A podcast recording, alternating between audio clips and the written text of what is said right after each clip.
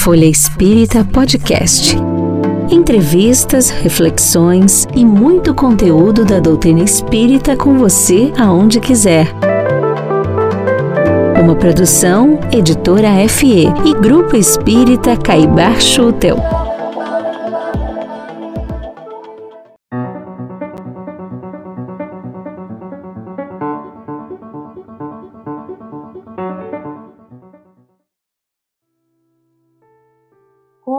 Natal e o Ano Novo, que já estão se aproximando, podem nos ajudar a restabelecer as conexões com familiares e amigos que foram abaladas ao longo deste ano.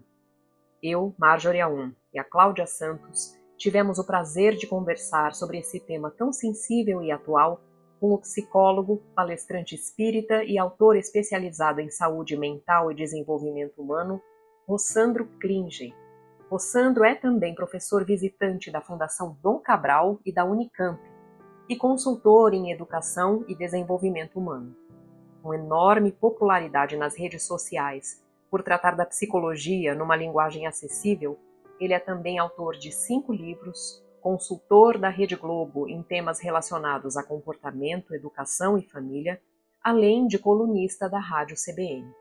Como palestrante, além de divulgar a doutrina espírita, ele viaja pelo mundo para falar sobre as relações interpessoais e o autoconhecimento em eventos do universo corporativo e institucional. Em 2021, ele criou também a Educa, um programa educacional que dá suporte a alunos, pais e educadores dentro do ambiente escolar, no sentido de desenvolver as competências socioemocionais nas crianças e jovens. Na nossa conversa, ele discorreu sobre como compreender o momento no qual todos nós estamos vivendo, a fim de sermos nós os elementos pacificadores em tempos de tanto confronto.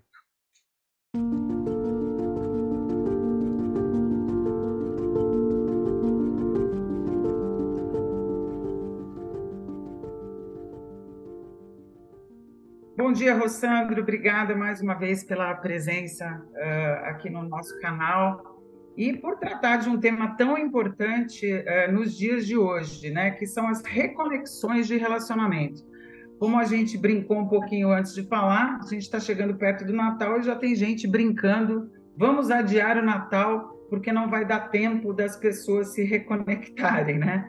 Bom, Sim. por conta disso, uh, a gente tem visto, né, e não é de agora que rompimentos de relacionamentos têm ocorrido, né, sejam entre familiares, rompimentos amorosos, entre amigos, tudo por conta de intolerância.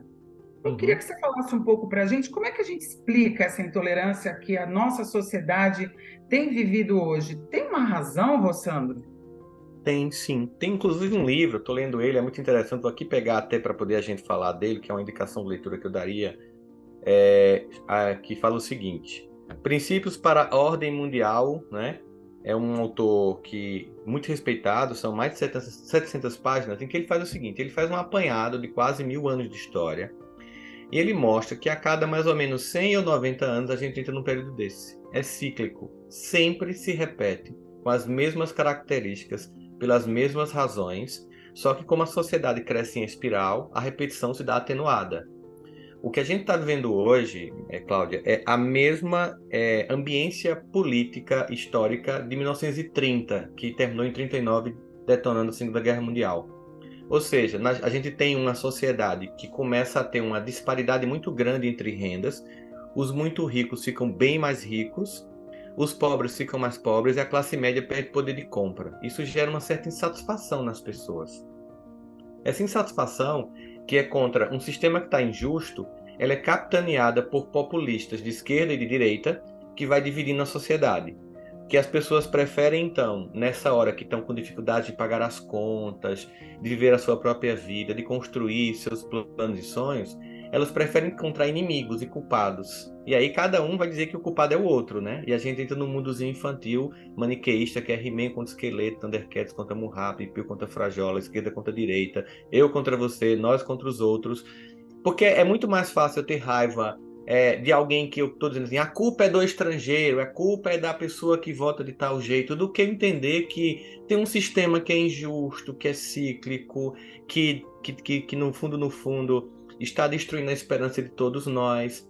E é muito mais fácil eu ter um inimigo localizado. Sim, é esta pessoa aqui, ou este grupo aqui, que está gerando o teu problema. Foi o que Hitler fez quando culpou os judeus. Ó, foram os judeus, são os judeus que são ricos, são os judeus que esgotam a sociedade alemã. E aí já tinha, pegou um discurso antissemitista, com um monte de. Na época não tinha o nome de fake news, né? Mas era a, o início do que Joseph Goebbels fez, como foi o grande articulador do marketing político. Ele criou o marketing político como a gente conhece hoje, né? A, quando ele diz que uma mentira dita mil vezes vale mais do que uma verdade dita uma única vez. E a gente sabe disso. Por exemplo, se alguém disser uma mentira sobre você na internet, aquilo viraliza absolutamente. Depois, quando você mostrar a verdade, um milhão viu a mentira e mil viu a verdade. Então, a mentira vira a verdade. Aí você entra na chamada guerra de narrativas, que é o que a gente tem hoje cada um cria uma narrativa dizendo o seguinte: olha, todas as informações que vêm do outro lado é inválida, porque são mentirosas. Então não leia o que eles dizem, não leia a imprensa deles, não leia. Aí eles criam os órgãos de imprensa daqui, os órgãos de imprensa daqui, para tornar isso um pouco mais complicado do que no passado, nós temos o advento das redes sociais. E a matemática que está por trás das redes sociais, os algoritmos que estão por trás dos cálculos matemáticos que se fazem em redes sociais, eles têm uma lógica. A lógica é: eu tenho que manter Cláudio, eu tenho que manter Mágico, eu tenho que manter Rossandro, João, Maria conectado. Porque quanto mais tempo eles passarem no TikTok, no Instagram, no Facebook, no YouTube, mais eu mostro anúncio para eles.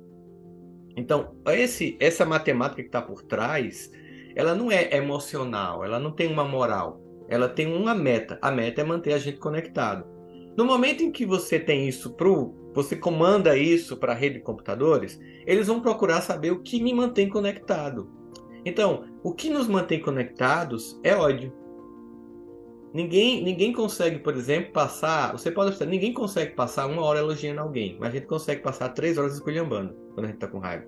A gente consegue então, a base da fake news é gerar ódio do outro, porque aí você começa a compartilhar aquele conteúdo, começa a visualizar aqueles canais de um lado ou de outro, e a propaganda vai rolando. Então, no fundo, o que a rede social quer é o seguinte: o que está por trás é fiquem assistindo que eu vou passar propaganda. Se vocês estão se odiando, eu não estou nem aí para isso, porque eu estou muito acima dessa guerrinha, né? Tipo assim, é tipo, os cães ladram, esquerda, direita, centro, e a caravana, mercado vai passando, né? E a injustiça vai continuando. E aí você percebe que esse caldo todo vai gerando esse ressentimento profundo que a gente tem. É, é, é, vou dar um exemplo mais claro assim. Imagina um homem simples do povo, trabalhador braçal, que constrói, né, que faz obra e que constrói prédios que nunca vai morar, que senta porcelanato e na casa dele não tem nem sequer um piso direito de cimento e que mal consegue pagar a escola dos filhos, quando adoece mal consegue comprar um remédio, ele tem um ressentimento desse lugar. Ele trabalha sol a sol, ele tem uma dificuldade muito grande de entender que é um mundo injusto, que ele contribui tanto quanto o engenheiro que projetou a obra, mas ganha muito, muito, muito menos do que essa pessoa. E o que é que ele faz com esse ressentimento dele? No sábado, ele sai no último turno dele de manhãzinha da obra, entra numa birosca, enche a cara de cachaça e chega em casa e faz o quê? Para se vingar do sistema. Que ele não entende que é um sistema que está tornando a vida dele infeliz. Ele bate na esposa. Então é muito mais fácil eu bater no meu cunhado, ficar com raiva da minha mãe, me entregar da minha tia, do que entender que tem uma coisa muito maior que está deixando, na verdade, todo mundo infeliz. Eu, você, o outro, que vota contra aquele que eu penso que é o legal. Porque a gente tem um país que já veio esquerda, direita, centro, esquerda, direita, centro, não muda. Porque, na verdade, é preciso que haja uma transformação muito maior da sociedade em termos de justiça, de percepção de ética, de bondade, de querer que todos compartilhem, né? Então aí, nesse movimento, que ele é histórico e cíclico, ele sempre acontece. Só que hoje o que, que a gente tem?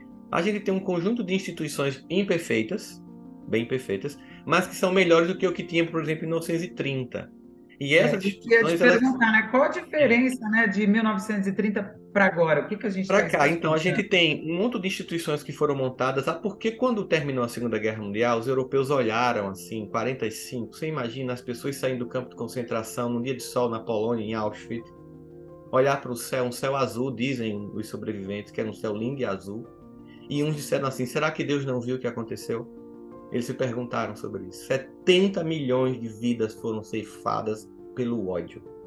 É? Porque as pessoas dividiram as pessoas. e gerou a morte de 70 milhões de vidas, entre eles 6 milhões de judeus num, num momento histórico que denominou-se de Holocausto, porque eles foram incinerados, literalmente, foram mortos das formas mais vis. E há quem negue isso hoje em dia, né? Você tem uma ideia de como a gente está nas guerras de narrativas hoje em dia no no nível de loucura que a gente está. Só que, o que, que a Europa fez naquela época? Eles pensaram, bom, a gente começou o século na Primeira Guerra Mundial. No intervalo de umas duas, duas, três décadas, a gente voltou para a Segunda. O que é que vai impedir a gente para a Terceira? O que é que vai impedir a gente se matar? A gente tem que se unir a um ponto que não faça sentido se destruir. Aí criou-se a incipiente Comunidade Europeia, que hoje é a União Europeia. Né?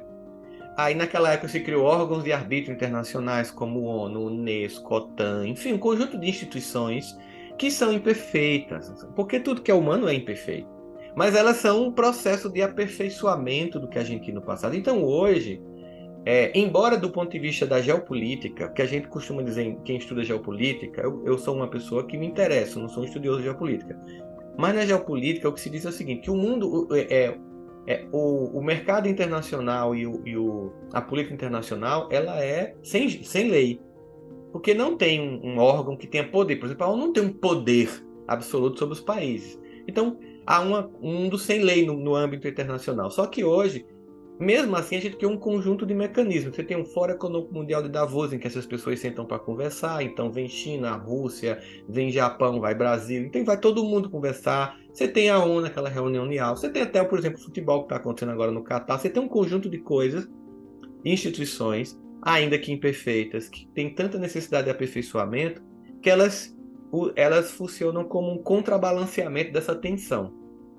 O próprio, as próprias sociedades ocidentais, elas são mais democráticas hoje, então tem tem um conjunto de instituições que se critica, que se fala mal, mas que é o que nós temos para hoje. A democracia é o pior do sistema, tirando todos os outros, como dizem, né? Então, assim, é o que a gente tem para hoje, né? Num, numa visão maior, a gente teria uma, uma meritocracia espiritual, mas a gente está bem longe disso, né? A nossa realidade, a gente não está aqui em nosso lar, a gente está na Terra, né?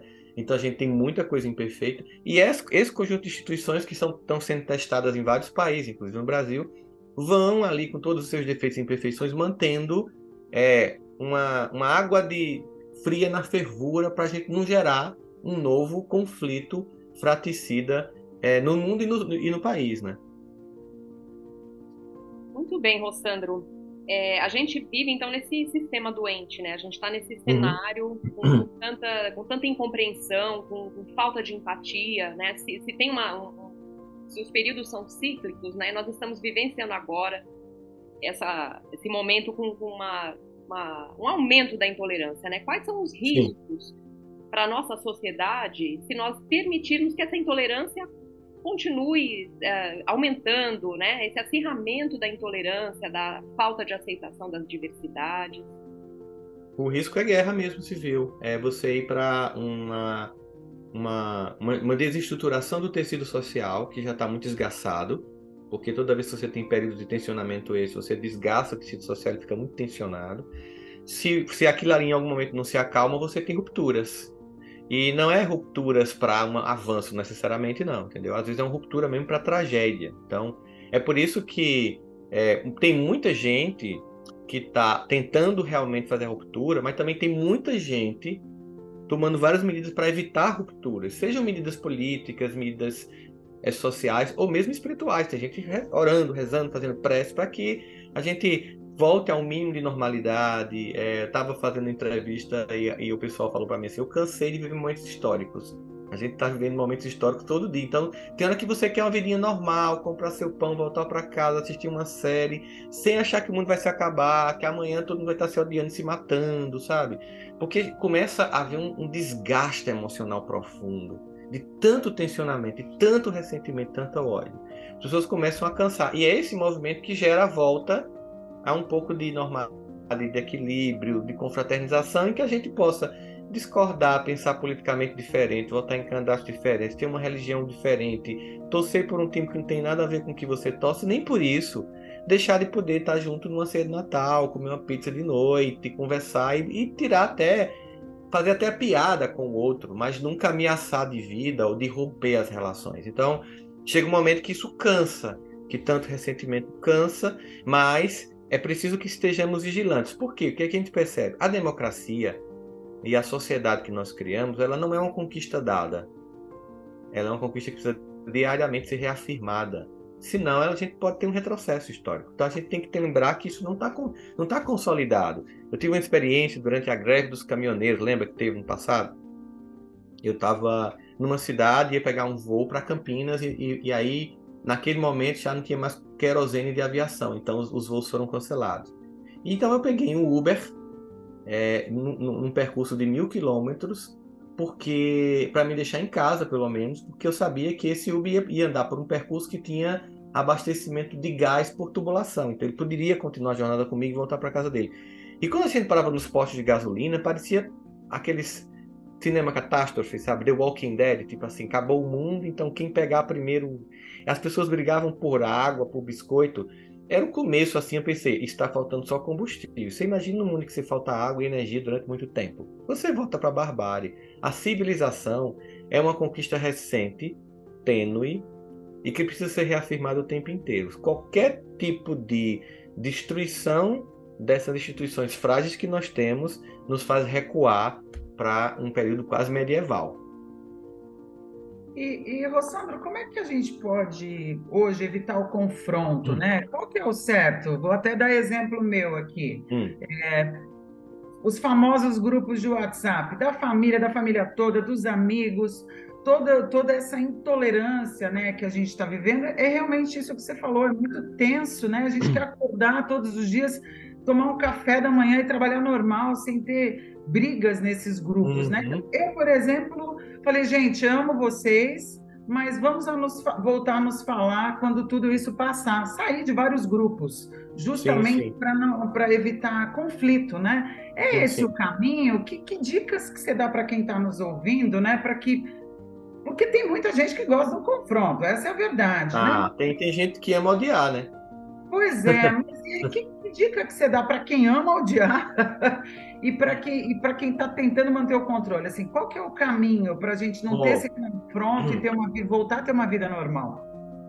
A boca fala do que o coração está cheio. Lembra que Jesus dizia isso? A boca fala do que o coração está cheio. O que eu coloco no grupo do WhatsApp mostra quem sou eu, mostra o que está dentro de mim. Se eu sou aquele que insufla o ódio, que leva a mentira, está mostrando quem sou eu. Ou porque eu sou essencialmente assim, ou porque eu sou ingenuamente manipulado desta forma. Nem todo mundo que está passando mentira é ruim, acredita naquilo, né? Então, há, muita gente da nossa família acredita naquilo, acredita em coisas absurdas, né? Então, primeira coisa que, o que, que eu fiz aqui? Então, na família, a gente fez um acordo mesmo que ninguém postaria nada de política. E a gente conseguiu. De vez em quando, um tentava, a gente, opa, opa, opa, e aí, pessoa, ah, desculpa, foi, mandei pro grupo errado. É tipo assim, se você quer falar de política, pega um grupo, todo mundo que pensa como você e fique na sua bolha lá compartilhando aquilo. Nos grupos de família em que as pessoas têm diversidade, evite. Nos grupos em que eu tentei fazer isso e as pessoas não respeitaram, eu me dei o direito de não ser contaminado pelo ódio e sair. Eu fiz inclusive, exatamente isso. Inclusive de grupos espíritas, inclusive de grupos espíritas que estavam, né, como vários grupos religiosos, completamente contaminados por uma guerra e eu ficava lembrando assim, engraçado, a gente é trabalhador da última hora do Cristo, mas essa bandeira foi, foi, foi descida e a gente hasteou bandeiras políticas. A gente já fez isso no passado. Se vocês querem repetir, fiquem à vontade, não contem com minha colaboração. Então, assim, é no momento que você começa a entender que, pelo menos, é assim, no ambiente familiar, no grupo religioso, a gente pode ter uma visão, mas ali a gente tem que evitar contaminar, porque pra, muitas religiões se tornaram palco da política e Jesus desceu do altar os vendilhões do templo assumiram né, esse lugar e as pessoas estão divididas, né, profundamente intoxicadas. Mas são escolhas que as pessoas fazem.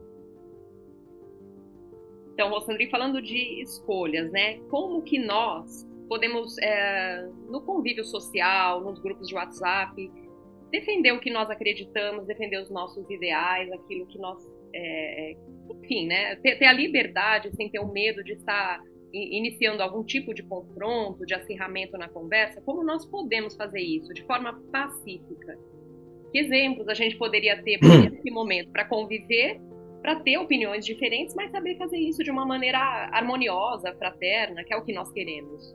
a gente tem que usar as estratégias da comunicação não violenta, Marjorie, que é quando a gente vai conversar com alguém. Eu fiz isso com algumas pessoas da minha família, né? Eu sentei e comecei a mostrar que nós tínhamos os mesmos objetivos, tínhamos uma visão de muito semelhante, mas achávamos que o caminho para chegar lá era diferente. Então, por exemplo, quando você, você mostra que a pessoa ela, ela concorda com você em muitos pontos, você começa a perceber que tem muito mais pontos comuns do que divergentes. E a partir daí a gente pode estabelecer um diálogo. Mas tem gente que nem por aí funciona o caminho. Então, é, o diálogo só é, só é estabelecido para quem quer dialogar. Quem quer conflitar, quem quer discordar, não tem como dialogar. Tem pessoas que, se você simplesmente discordar, você já vira inimigo.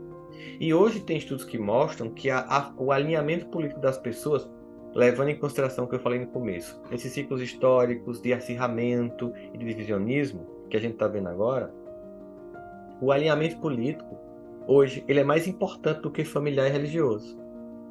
Você tem uma ideia? É, é capaz, você é capaz de, de nutrir afeição por alguém que tem uma religião completamente diferente da sua, que torce por um time completamente diferente do seu, que tem um padrão de vida financeiro diferente do seu e cultural, certo? E mora numa região diferente da sua, mas você se sente irmão de sangue só porque vota no mesmo candidato.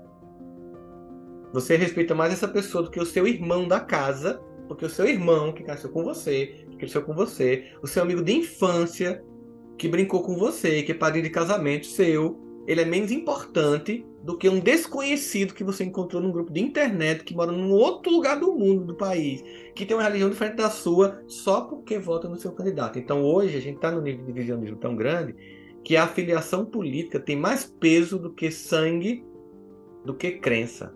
Entende isso? Tem uma explicação para isso, Rosana? aquilo que eu estava falando. Uhum. Acirramento político, divisionismo. Eu preciso é. encontrar o um inimigo para explicar a minha angústia. Por exemplo, é, de repente eu estou num momento financeiro da minha vida difícil, a vida está difícil, eu não consigo mais manter o padrão de vida que eu tinha antes. É mais fácil dizer que a culpa é de alguém ou de um grupo político do que pensar assim: tem um sistema que é injusto, né? tem uma, uma super concentração de dinheiro na mão dos ricos, os ricos nunca foram tão ricos, aumentou a divisão do mundo socialmente. Também é muito mais fácil ocupar o outro, quer dizer, eu não estudei o suficiente para ter um emprego melhor. Eu não me esforço o suficiente. Então, além do, de, eu não, de eu me desculpar das minhas ineficiências pessoais e, não, e de não encarar as injustiças que existem reais, é muito mais fácil eu ocupar o meu irmão que vota no candidato que eu acho que é o culpado de tudo isso. É mais simples. É muito mais simples operacionalizar essa ideia de que a culpa é de um outro do que entender que tem culpa que é minha e de um sistema que precisa ser mudado. E, Rossandra, do ponto de vista, até falando de reeducação, né? É, acho que está todo mundo também querendo né, isso, pelo menos a grande maioria. Essa questão de espalhar notícia, inverdade, informações, enfim, N sem, sem checagem, né? Como é que a gente pode se reeducar nesse sentido, já que muita coisa já foi, né, agora? Mas, enfim, vivemos é. num novo mundo que requer isso, né? Independente é. da, da, da situação. A gente sempre gostou de teorias conspiratórias, sabe? De mentira. Você sabe qual foi quando, quando Gutenberg imprimiu, né, fez a prensa e começou a imprimir a Bíblia? Sabe qual foi o livro mais vendido depois da Bíblia naquela época? Isso hum. é uma, uma, uma, uma das, da, dos trechos comentados por Yuval Noah Harari em sua, Yuval Noah em sua obra, né? Assim, que o livro mais vendido foi Como Achar e Queimar Sua Própria Bruxa. Então, as pessoas sempre procuraram alguém para destruir, para culpar, do mal do mundo da própria vida. Era bruxa, era o judeu, é a pessoa que vota na esquerda, é a pessoa que vota na direita. É muito mais fácil para minha mente encarar que a culpa é do outro e não entender um sistema doente e as minhas escolhas que deram um resultado ruim para minha vida. Então, só que o que a gente tem de novo nesse tudo, que sempre aconteceu ciclicamente, essas redes sociais que potencializaram isso a um nível absurdo, né? Criando as bolhas. Então, se eu curto notícias de esquerda ou de direita, o que vai acontecer é que o Instagram, o YouTube, o TikTok, o Twitter, ele vai entender Rossandro gosta de coisas de esquerda ou de direita, e eu só vou mandar para ele isso.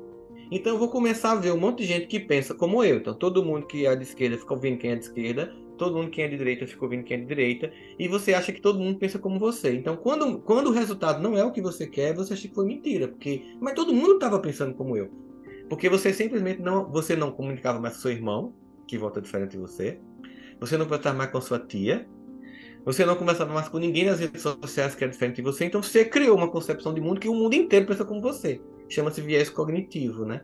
Eu tenho uma tendência de não enxergar aquilo que vai contra meus valores e hiperdimensionar aquilo que vai a favor do que eu acredito. É aí que entra a fake news. Quando chega uma mentira no meu WhatsApp, se ela reforçar a minha crença, eu passo, mesmo que eu duvide que seja verdade. Mas eu passo porque é interessante. Tipo assim, é uma fake news que me ajuda. Isso vale para os dois grupos, tá? Então, assim, essa fake news me ajuda. Então, isso aqui eu vou passar, né? Tem gente que passa porque de fato acredita, é completamente inocente, assim, acredita mesmo. Outra coisa é que o nível de manipulação das mentiras hoje são muito grandes. As pessoas editam de tal modo as imagens e o áudio que você pega um, pega um discurso de um candidato ou de outro e só faz um recorte daquilo que você quer, monta e faz trecho e parece que a pessoa disse uma coisa e quando você vai para o discurso original não foi nada daquilo. Mas quem disse que quem viu a fake news vai para o discurso original? Outra coisa. Geralmente as fake news elas chegam em grupos de WhatsApp, certo? Sim. Então abre um pequeno vídeo. Geralmente a maior parte da população tem um pacote limitado de dados de internet 3G ou 4G. Aquele pacote de dados, ele é liberado para ver coisas no WhatsApp, mas não para ver vídeo fora. Então chega no meu WhatsApp é mentira, não tenho como fazer o check. Eu não tenho como ir para uma agência como a Lupa para olhar, oh, isso é verdade que fulano disse isso, ou que Beltrano disse aquilo. Primeiro, muita gente nem sabe que isso existe. Muita gente não sabe fazer isso e muita gente não tem pacote de dados para fazer isso. Então, o que chega no WhatsApp é lei.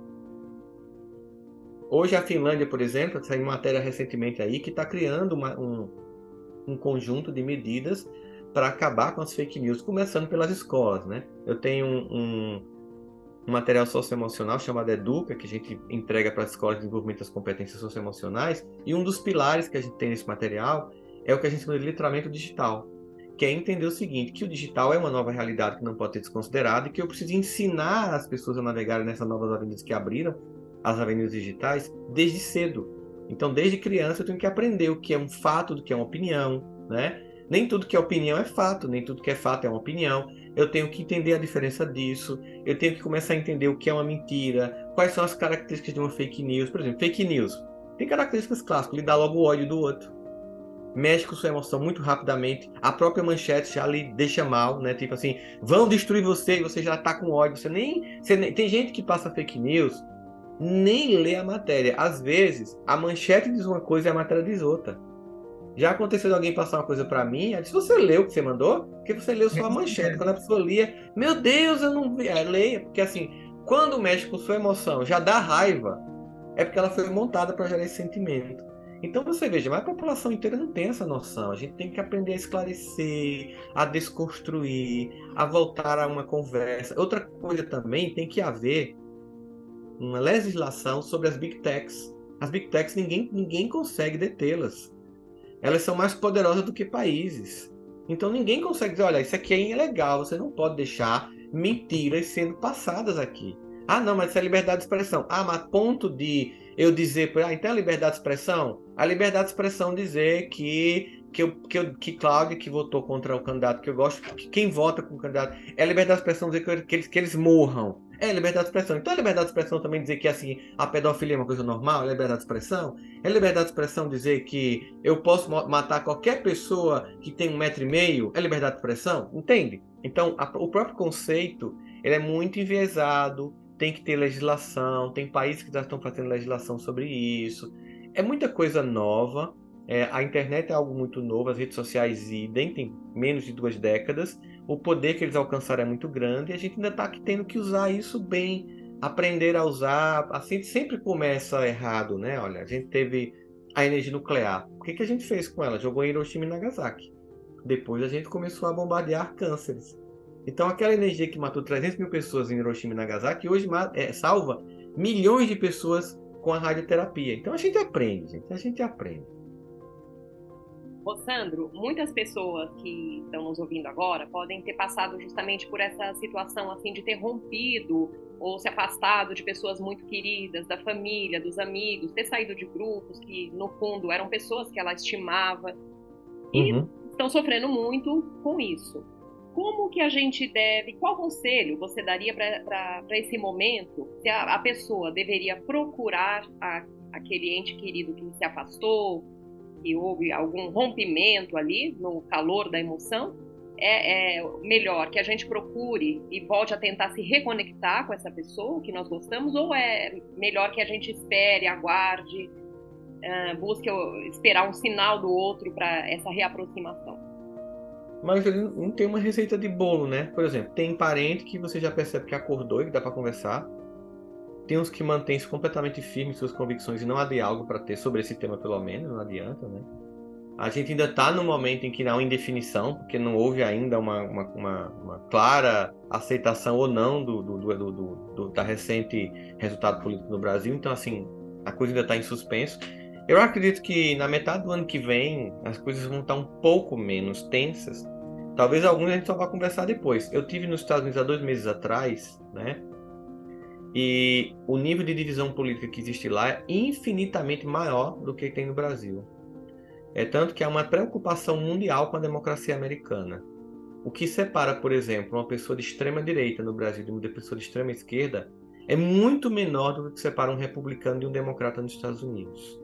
Eu tive em Charlotte, na Carolina do Norte, é, e, e, e vi assim como eles estão completamente divididos é, eu vi matérias em jornais americanos e documentários mostrando que tem filhos que nem dialogam mais com os pais e, e, e, moram no porão ou no sótão da casa, porque ainda dependem financeiramente, mas eles não dialogam, entram na cozinha depois que os pais saem e vice-versa para comer. Ou seja, veja o poder do ódio, né? O ódio e a divisão gerar esse tipo de coisa, o filho e o pai não se entenderem mais e comerem separadamente e viverem na mesma casa sem se olhar por causa de uma divisão política. E as Isso pessoas que alimentam... casa, né? Porque Hã? a gente até estava discutindo essa semana, a gente já ouviu falar de casos de pais que expulsaram filhos de casa aqui no Brasil Também. por uhum. conta de posições políticas diferentes, né? Ao invés de buscarem pontos em comum, né, como o Rossandro falou anteriormente, nós sempre temos muitos pontos em comum com as pessoas que a gente ama, convive. Sim. Mas nesse momento, acho que o ódio tá, tá falando mais alto, né, a intolerância. Tá. Tá, infelizmente tá. Nesse momento a gente não consegue conviver com pessoas que discordam. É, é, nem todo mundo tem essa habilidade, essa capacidade de diplomacia, de conviver com a diferença. Tem gente que realmente vai para o conflito, que divide.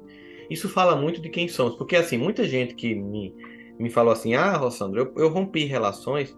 Bom, vamos lá, primeiro, tem relações que no fundo, no fundo já eram péssimas. E que o ambiente político só declarou que não dá, não dá mais para conviver. Tem gente que nem vale a pena mais voltar a ter contato, porque elas revelaram tudo que tinha de ruim. Isso é fato. Mas quando você diz assim, não, eu, me, eu, deixei de me relacionar com várias pessoas porque elas se revelaram na política, você esquece, você esquece quando você diz que você também está revelando quem é você. Você também está se revelando quando você diz que rompeu com as pessoas porque elas se revelaram. Você está revelando intolerância, está revelando pouca resiliência, está revelando incapacidade de viver com contraditório. Você está revelando quem você é também quando você diz que rompeu com as pessoas. Eu rompi com quase ninguém, sinceramente, assim. Agora, teve pessoas que de fato porque elas sempre foram tóxicas e que aproveitaram o momento político para aumentar em escala absurda a própria toxicidade. Então essas pessoas aí eu aproveitei, gente, já não era uma relação tão saudável. Então aqui não dá, e não tem nada demais você se afastar de pessoas que a relação não é boa nem para um nem para o outro. Isso é uma, inclusive uma atitude madura. Agora, a maior parte não, a maior parte tem imaturidade. Por exemplo, você romper com um filho, com um pai, com um irmão, com um amigo de infância Cara, isso é de imaturidade em nome de pessoas que não sabem nem que você respira. Isso mostra o grau de infantilismo emocional e espiritual das pessoas. E, Rossandro, diante de tudo que a gente está vivendo, né? Qual você acha que seria a mensagem de Jesus, né, para nós aqui agora? Eita, Jesus sempre foi uma pessoa que convidou para a paz. Né?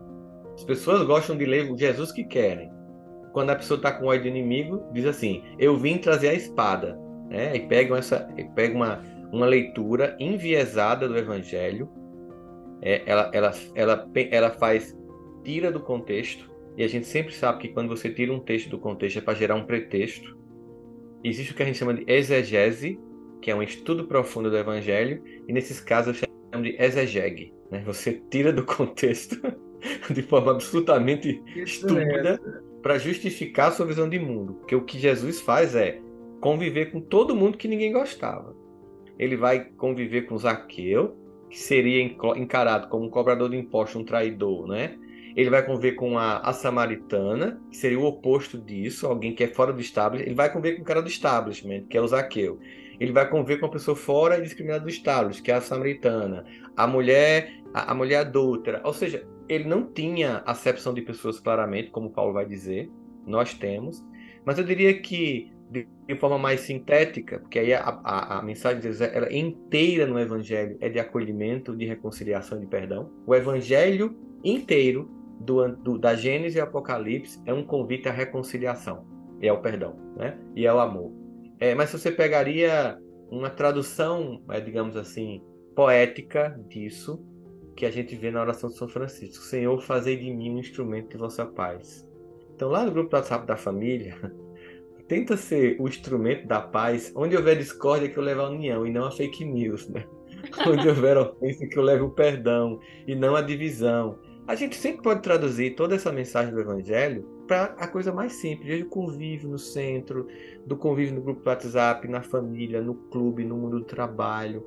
Nesses ambientes, eu posso ser o autor do ódio, do ressentimento, da divisão, e isso mostra quem sou, porque a boca fala do que o coração está cheio, ou eu vou ser aquele que prega a concórdia. Mas a gente está no momento tá tão tóxico, mas tão tóxico, mas tão tóxico, que quem pega a concórdia é chamado de omisso.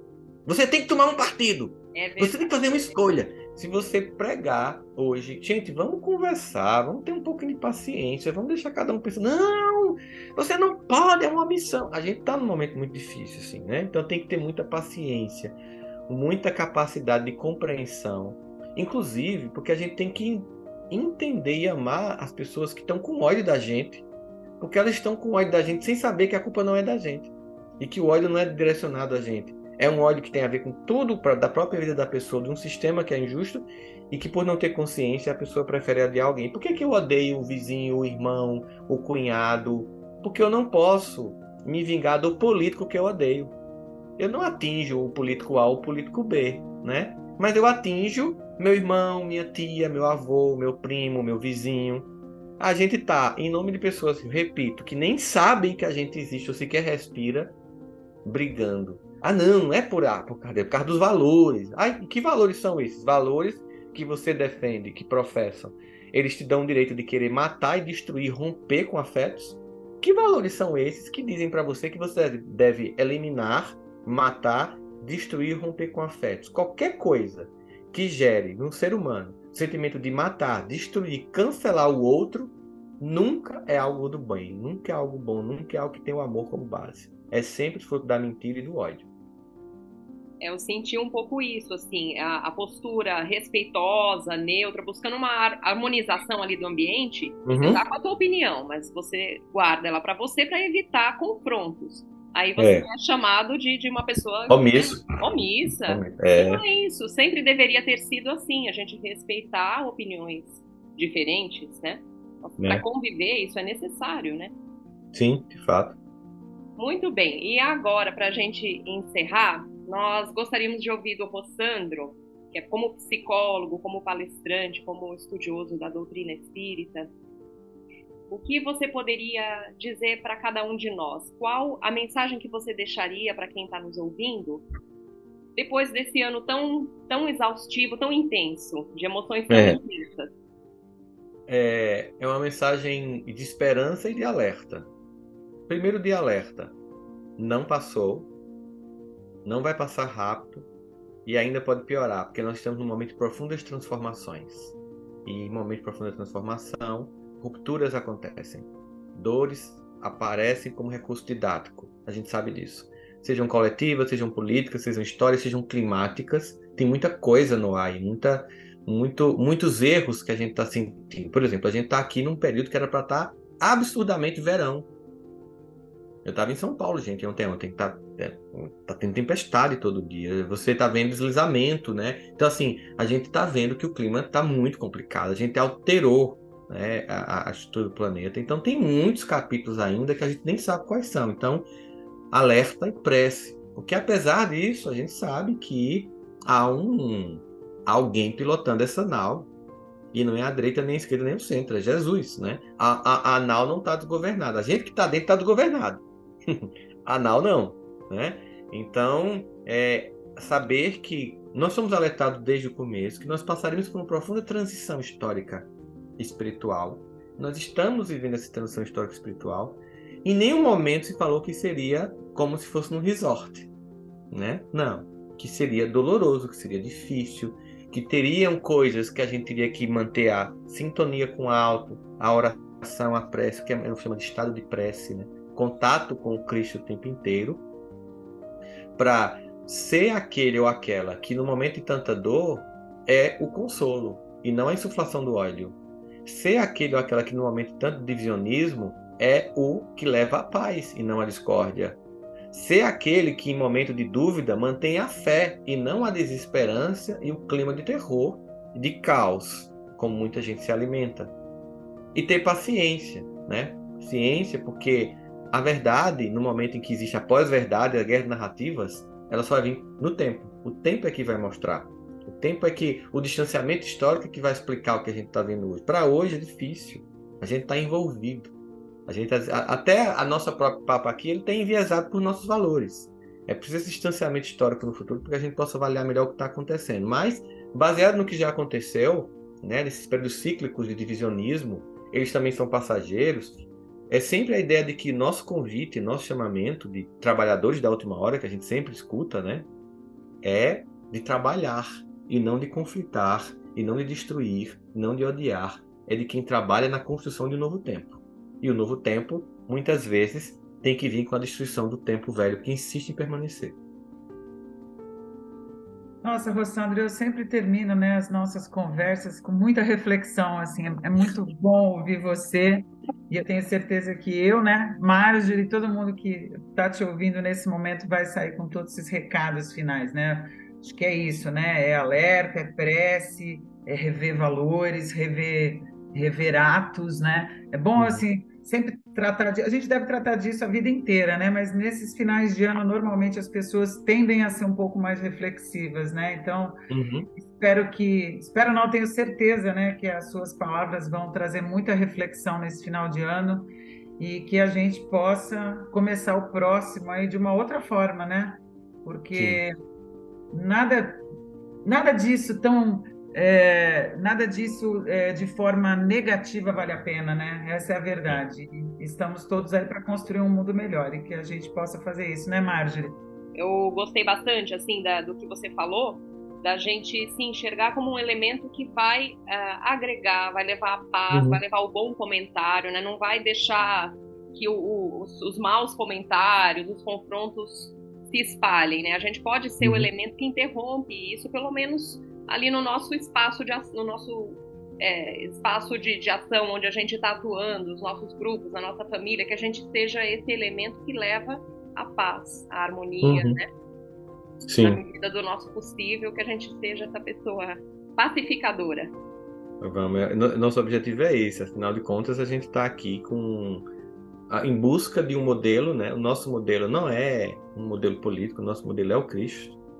E a gente esqueceu disso. Muitos esqueceram disso. Então, nessa, nessa perspectiva, ninguém aqui está dizendo para você ser historicamente omisso, não participar do ambiente político no mundo, no Brasil, mas não precisa fazer isso com ódio, nem com desejo de destruir o, o diferente. Né? Porque isso mostra uma total incompreensão do que, se, do que é o convite para a fraternidade. A fraternidade não é a convivência com os iguais, é a convivência com os diferentes é aceitar as pessoas como elas são, né? sem querer impor o seu modelo, nem muito menos engolir o modelo do outro goela abaixo. É entender que há espaço para toda essa diversidade. Se Deus quisesse que o mundo fosse igual, ele teria feito igual as florestas de eucalipto que a gente vê aí clonada, né? Tudo igualzinho. Deus quer um mundo diferente e divergente. Se ele quisesse que todos fôssemos iguais, assim teria ele feito. Muito bem. Obrigada, Rossandro, mais uma vez. Eu agradeço. Muito obrigada. Conheça também o jornal Folha Espírita e os livros e e-books da FE Editora. Siga-nos no Facebook, Instagram, Twitter e YouTube.